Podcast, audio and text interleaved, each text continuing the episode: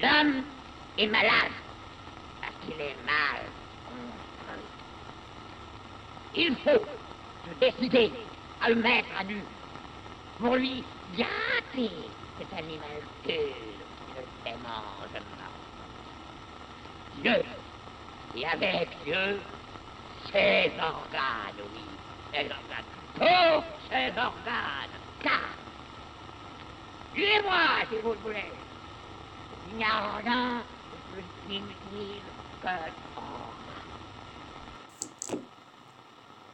Fala galera, meus anti-editors. Agora sim, tá muito melhor. Porra, sabe o que eu acabei de fazer? Eu não sabia onde eu tava no texto, não marquei direito aqui, mas eu marquei bem discretamente, na verdade. E aí eu, não, aí eu voltei para escutar o episódio anterior e a introdução tá com.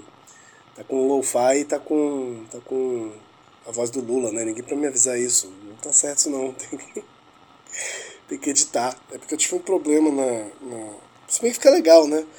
Mas ou padroniza tudo, toda a terceira temporada desse jeito, ou, ou volta pro que é clássico, né? Eu tenho essas coisas obsessivas aí. Mas não tava ligado que tava rolando essa, essa vinhetinha. Tive um problema no arquivo original de, de edição, que tinha a vinheta do Arthur, né? Pulinha. E não sei o que, que tá acontecendo agora, não sei onde vai estar. Tá. Vamos ver se eu consigo editar direito, né? Pra vocês verem o esmero que, que eu tenho com os meus próprios episódios, né? Eu gravo e mando bala, benza a Deus. Não escuto, não confiro, porra nenhuma. Bom, dito isso, vamos lá, fazer o feijão com arroz, né, cara? Como sempre. Não, não é cronômetro que eu abro.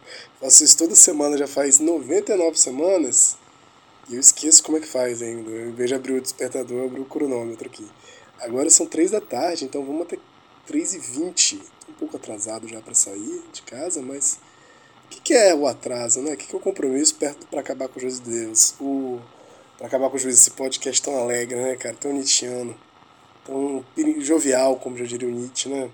E hoje a gente continua nessa história da mnemotécnica aí, né? No livro mais louco do mundo, que é o Genealogia da Moral, um livro que eu tô tem um ranço, mas é um dos livros mais mais legais assim que eu conheço. Então, vamos lá. A gente tá na página 192 e tá bem na meiuca assim do parágrafo, né? Que os órgãos é um, uma frasezinha bem solta. Que os órgãos sejam talhados nos sócios e que os fluxos escorram sobre ele, né, sobre o próprio sócio. Diz Nietzsche, trata-se de dar uma memória ao homem, e o homem que se constituiu por uma faculdade ativa de esquecimento, por um recalcamento da memória biológica, deve arranjar uma outra memória que seja coletiva, uma memória de palavras e já não de coisas, uma memória de signos e não mais de efeitos. Esse aqui é um processo, uma leitura particularmente deleuziana do, do, do, do surgimento do tipo homem para Nietzsche. Né? O, o homem para Nietzsche é um tipo de existência é, que em Zaratustra vai ser descrito como uma ponte entre o animal e o super-homem, aquilo que ainda precisa ser superado. De alguma forma, o homem, o tipo homem, raramente é bem sucedido, assim. Por que você vai me perguntar? Porque ele é um, ele vem do animal, que é o macaco, que, que é um animal criminoso por natureza, o cérebro do macaco, né? E ele vem do animal que é desapercebido, mesmo os gregários, os comunitários, mas também os caçadores, ele é desapercebido dos, dos signos, ele se liga, de alguma forma aqui, né, lendo assim, às coisas, ele se liga ao presente, ele se liga é, é, a um instante, a caça, né, a uma certa nível de cooperação, que aí é interessante a gente pensar os limites etológicos do Nietzsche para pensar a definição de animal, né, na verdade, toda a filosofia, como ela se apoia para explicar o homem é a partir do animal, né? Tem que ter muito recurso. Ciência também, do que não seriam os animais humanos, né? Eu acho isso um negócio meio especista, para dizer o mínimo, fora uma referência muito zoocentrada, assim. A gente ainda vai pensar nas plantas e nos fungos, assim, de maneira mais interessante para poder fazer outros paralelos. Mas enfim. Mas o que o Nietzsche fala é que há um salto, de repente, desse bicho que ele ganha um negocinho básico que é consciência e memória. Quando o Deleuze está interpretando aqui, é um recalque da memória biológica, é quase como um recalque desses instintos, instintos, né? que é a memória que a espécie dos animais vai, dos outros animais que os humanos, vai resolvendo tudo com isso, entendeu? E aí o homem não, o homem tem um recalque dessa memória biológica e ganha uma memória consciente, que é um trabalhão. Para quê? Para se comunicar com os outros, para dar ideia, para produzir comunidade, para poder dizer que A igual a A, B igual a B, A diferente de B, e tipo, eu preciso cagar a tal hora, então por favor me dá licença para eu é, cagar em tal qual lugar, você não pode cagar aqui, esse tipo de coisa da vida comunitária, né? E para isso, ele é forjado no esquecimento, mas ele precisa, para viver em comunidade, de se apoiar muito nesses dois elementos, a memória e a consciência, que para Nietzsche são faculdades ou órgãos extremamente frágeis. O que é forte no homem, né? no homem pré-histórico, no homem dessa virada, assim, né? saindo do animal? É o esquecimento, é o forçativo do esquecimento que é muito forte. Essa coisa de memória, de, de, de tradição, de memória, de sofrer de ressentimento, é a coisa do homem moderno. Mas a gente vai ver aqui na frente que uh, não é sem certas dores que essa memória é instalada. Essa coisa que a, a civilização, a modernidade, o homem branco europeu, né, que por onde a Europa se espalha sobre a Terra, né, como diz Nietzsche, ele se manifesta civilizadinho, ele se orgulha muito de ser civilizado, mas o Nietzsche é muito carrasco para dizer o quanto de violência e crueldade precisou e é necessário para manter essa memória. Bom, enfim deve arranjar uma outra memória que seja coletiva, né? uma memória de palavras e já não de coisas, uma memória de signos e não mais de efeitos. Né? É, e aí, pô, pro Nietzsche isso. Uma mensagem, alguma coisa aqui. E pro Nietzsche isso é muito doloroso, né? E aí ele vai falar que o homem é um animal normalmente adoecido, né? São raros os exemplos e os, e os, os espécimes de, de tipo homem que vão ser bem logrados, bem sucedidos nessa empreitada de ter uma consciência e de ter uma memória. Quem conseguir, parabéns. Aí eles são os, Nietzsche, os nobres, né? Quem não conseguir, se vira. Sistema da crueldade, terrível alfabeto. Esta organização que traça signos no próprio corpo. Então, como é que faz essa memorinha, né? Como é que faz o homenzinho prometer esse tipo de homem? Muita porrada, muita crueldade, terrível alfabeto. Aspas, talvez nada exista de mais terrível e inquietante na pré-história do homem do que a sua mnemotécnica, ou seja, a técnica de fazer memória. Isso nunca ocorrido, desculpa, isso nunca ocorria sem suplícios, sem martírios, sacrifícios sangrentos, quando o homem julgava ser necessário criar uma memória para si.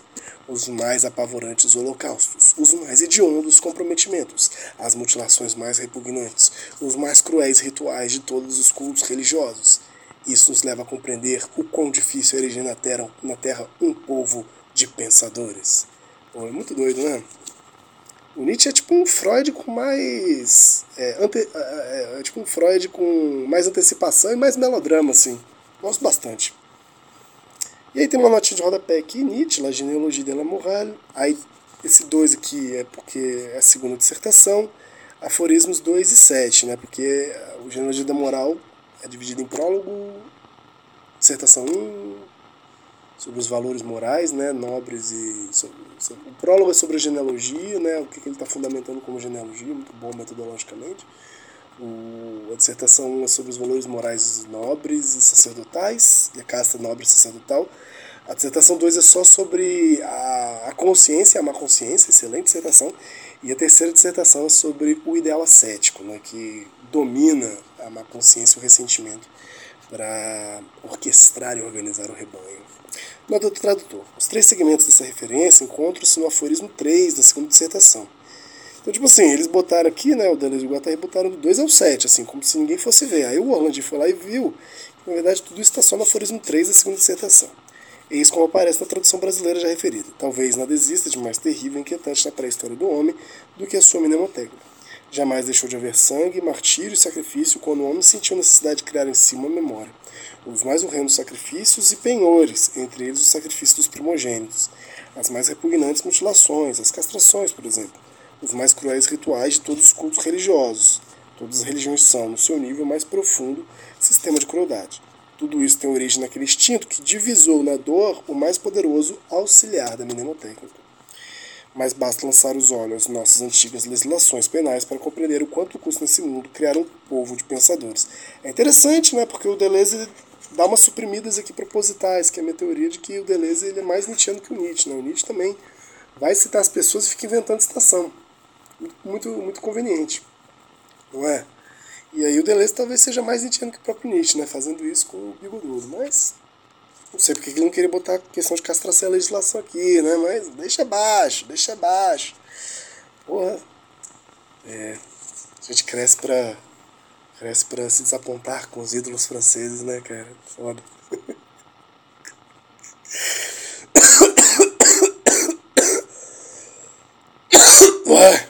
Nada mais inútil que um órgão. Esse pulmão aqui tá inútil pra caralho. Bora lá. A crueldade nada tem a ver com uma violência qualquer ou com uma violência natural. Pro Nietzsche tem. Mas deixa abaixo. com que se explicaria a história do homem? Ela é o movimento da cultura que se opera nos corpos e neles se inscreve, cultivando-os. Porque é, esse movimento dos do, do sócios mesmo, né? não é uma natureza humana que é violenta e tal, pelo menos na ideia do Deleuze aqui, do Guattari, mas de alguma forma é, interpretar o Nietzsche que a violência vem da, do amansamento, do adestramento, da civiliza, do processo civilizatório do homem. Fazer o homem ser um bicho capaz de fazer promessas, de viver comunitariamente, né? Aqui é, é estranho, porque o, eles vão botar na, na, cultura, tá, mas que o Nietzsche está falando dos primórdios humanos, né? A mesma coisa que botar só na civilização. Porque eu tenho batido muita cabeça com isso, como o Nietzsche parece ao mesmo tempo fazer uma genial, genial genealogia do, dos valores modernos, né, da, do homem europeu da época dele, mas por outro lado parece que ele tenta fazer uma história generalista, né, do homem em comunidade, assim, só consegue pensar um tipo de comunidade bem bosta, assim, né, enfim. É isso que significa crueldade. Essa cultura não é um movimento da ideologia, ao contrário é a força que ela põe à produção do desejo. E inversamente, é a força, ah, desculpa, é a força que ela põe à produção do desejo. E inversamente, é a força que ela insere o desejo na produção e reprodução sociais. Tem que fazer isso correr nos sócios, né? Com efeito, até a morte, o castigo e o suplício são desejados e são produções. Conferir a história do fatalismo faz dos homens e dos seus órgãos peças engrenagens da máquina social. O signo é posição de desejo, ponto e vírgula, mas os primeiros signos são signos territoriais que fincam suas bandeiras nos corpos. E se quisermos chamar escrita, entre aspas, a essa inscrição em plena carne, então é preciso dizer com efeito que a palavra falada supõe a escrita, e que é esse sistema cruel de signos inscritos que leva o homem a ser capaz de linguagem. Ele dá uma memória das palavras. Aqui deve ter alguma discussão aí, né, interessante sobre escrita e sobre fala. E eles fazem mais uma vez, porque o hobby do francês é fazer inversão, né? E aí quando os franceses se juntam, eles fazem inversão inversão inversão. Então normalmente entende que a fala vem antes da escrita, né? Ah, você tem o um processo de fala, os, os, processos de comunicação. Aqui eles estão falando o contrário, né?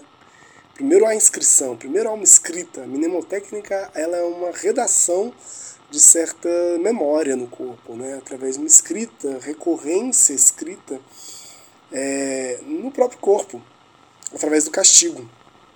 As marcas que ficam, as marcas correspondências que ficam, né, para cada infração, que não é bem infração, mas cada dívida de alguma forma, né, que deve ser castigada. Então eles estão de sacanagem que primeiro se inscreve no corpo, primeiro o sócio se inscreve, e porque o sócio se inscreve e força a inscrição do desejo é que é a palavra, a palavra falada, né?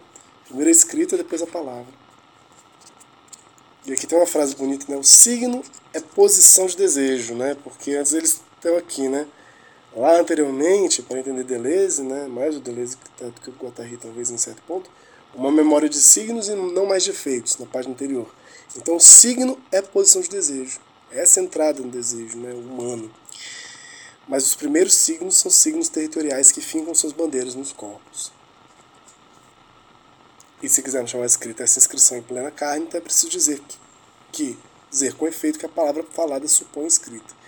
E que é este sistema cruel de signos inscritos que leva o homem a ser capaz da linguagem e lhe dá uma memória de palavras. Sobre essa discussão do homem e da palavra, né, do tipo homem e da palavra, vale muito o aforismo 354 da Gaia Ciência, onde Nietzsche resume né, o que ele entende como esse processo de comunicação de linguagem, de produção da linguagem a partir da produção do rebanho, a partir da debilidade biológica do homem. Esse apoio na consciência é um aforismo muito grande, né, toca vários assuntos. e como há um certo desdém nietzscheano com relação à palavra, que a palavra ela diz sempre do que é mais comum, do que é mais ordinário, do que é mais comunicável, do que é mais mediano, né? E que, entretanto, porém, contudo, todavia, tal como a consciência, existem aqueles bons frutos que ainda há de se colher com as palavras, aqueles que sabem produzir um estilo com a palavra. Esse é um desafio, né? Um desafio clínico, um desafio interessante para gente. Como fugir do, do mediano das palavras. E aí, bicho, a gente já tá pulando, né? olha só, olha só quanto material. Eu, eu obsessivo fico muito feliz, olha só quanto que a gente já leu. Esse capítulo 3, da 185 até 193. Parabéns, foram oito páginas, parece ser muito, né? Mas estamos no próximo, numa outra sessão. 2.3.2, a máquina territorial primitiva. Então a gente está saindo, deixando, despedindo-nos de 3.1 sócios inscritor. Resumiu, todo mundo entendeu o que é o sócios inscritor, né? Agora a gente vai para a máquina territorial primitiva. Vamos ver de qual é. 3.2.1 o corpo plano da Terra. Tópico delicado, tópico tão delicado, tópico difícil mesmo, que a gente vai falar de território. Uma noção muito importante que muda. Sei disso porque dia desse eu abri esse, esse negócio aqui para tentar entender o negócio do território no antiédipo. E muda, né? Do, do antiédipo para o platoso muda bastante coisa. O corpo sem óculos também muda bastante. Mas vamos lá. 3.2.1 O corpo plano da Terra. A noção de territorialidade só é ambígua aparentemente. Essa porra. Lápis. Achei. Territorialidade. Eu acho que eu entendi a noção de território, de reterritorialização, de territorialização de mas acho. Então vamos ver se isso vai à prova. Daqui para frente essa porra vai ficar voltando.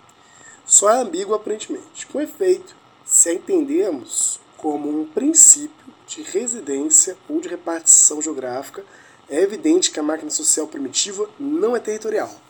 Isso é muito importante, galera.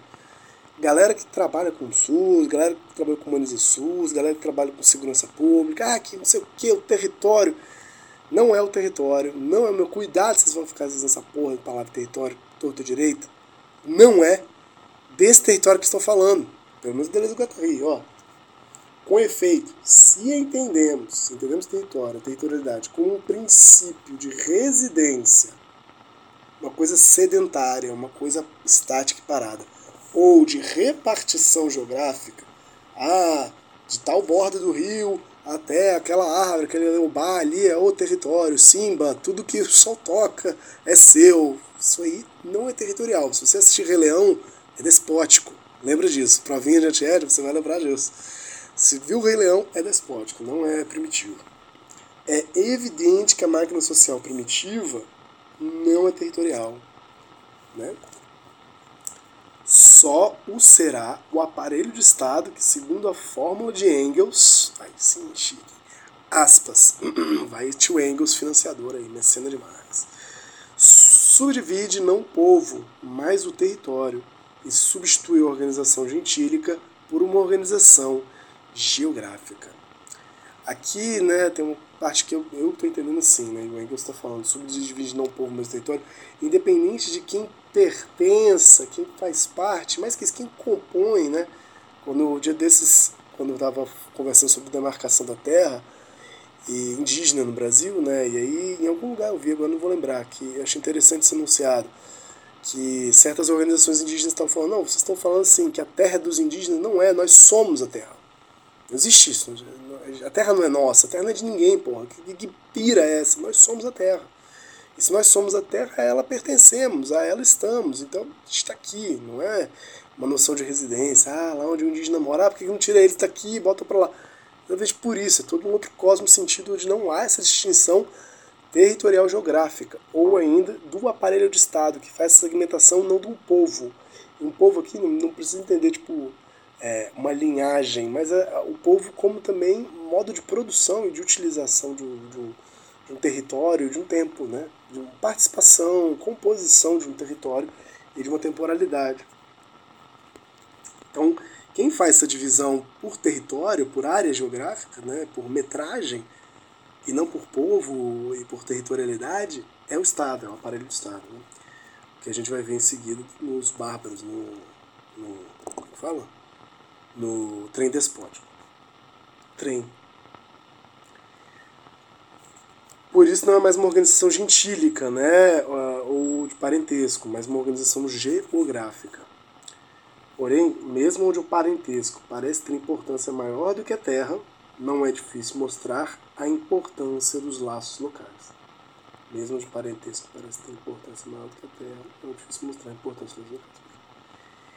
É que a máquina primitiva subdivide o povo, mas o faz sobre uma terra indivisível, onde se inscrevem as relações conectivas, disjuntivas e conjuntivas de cada segmento com os outros. Por exemplo, a coexistência ou complementaridade que há entre o chefe de segmento e o protetor da terra. Então esse trecho é importante na leitura da quem vai estudar antropologia, né, quem vai tomar o antiético como é, início do estudo de uma antropologia pós-estruturalista, né? Ó, a máquina primitiva subdivide o povo, ou seja, existe já na máquina primitiva uma coisa que eles vão trabalhar no Platôs, que é a ideia de segmentaridade, mas uma segmentaridade extremamente aí que eu não lembro se é maleável. Agora eu não lembro como é que eles falam lá no, no Micropolítica Segmentaridade, então acompanha lá. Mas há uma subdivisão sim. Tem caçadores, tem coletores, tem quem vai fazer o arco, quem vai fazer o cesto homens, mulheres, né? A Rita Segato vai trabalhar muito essa dimensão de que está na pré-história do homem uma certa divisão do gênero, né? Que não é a mesma que a nossa, mas tem uma subdivisão, mas que é dentro de uma totalidade que não coloca em comparação os termos a partir, por exemplo, do termo homem, homem adulto. É como se nas sociedades modernas, e isso vai ser muito trabalhado no Mil Platôs, a partir da ideia de maior, tudo fosse parametrado a partir do homem adulto, branco, heterossexual. E você se aproxima ou se distancia desse marcador, né? Rico, né? Tem uma questão de classe também. É, não que eles coloquem, né? Mas eles falam homem branco, adulto, heterossexual. É a imagem de Cristo, né? O Cristo da, da europeu. E isso tem uma certa, um certo binarismo ontológico, não se é homem, se é outra coisa. Ah, mas se você não é homem, mulher, o que, que você é? Você é travesti? Onde é que você se coloca nisso? E vão ficar te cobrando esse tipo de coisa. Na, nas sociedades primitivas, né, entendidas como territoriais primitivas, o que é uma aposta tanto da Deleuze Guattari quanto da Rita Segato e provavelmente outros autores aí, é que há um é, dualismo ontológico, mas que há um respeito, um reconhecimento ontológico do, da totalidade do outro e uma certa independência, porque fazem parte do todo, ou seja, fazem parte, compõem o território. Né? Mas o fa... segundo texto, subdivide o povo, mas o faz sobre uma terra indivisível. Como eu falei, aquele enunciado é muito bom, né? Não é que nós somos donos da terra, que aí você pode começar a dividir. Mas quando você, todos somos a terra, não há essa divisão. A terra é indivisível, onde se inscrevem as relações conectivas disjuntivas e conjuntivas de cada segmento com os outros. Eles vão ter relações diferentes, conectivas, disjuntivas e de consumo, mas não é comparativa, né? ou seja, não são é, usos inapropriados ou usos, eu sempre esqueço, os usos, usos ruins da síntese, né? que eles colocam lá, eu esqueci o nome desses tipos de uso, mas eu sempre esqueço. Enfim, por exemplo, a coexistência, a complementaridade que há entre o chefe do segmento e o protetor da terra. E a gente encerra por aqui porque o alarme já tocou. Hoje são 9 do 3. Agora eu anotei certinho aqui. E se tudo der certo, semana que vem a gente volta lá de Porto Alegre. Vou tentar acertar a vinheta agora. Muito bacana, né? Pô, tô ficando feliz aqui com essa. Vou confessar que agora eu fiquei feliz, hein? Nadei no Nietzsche. Tô, tô tentando nesse nosso território. Vamos que vamos. Forte abraço para todo mundo e até a próxima.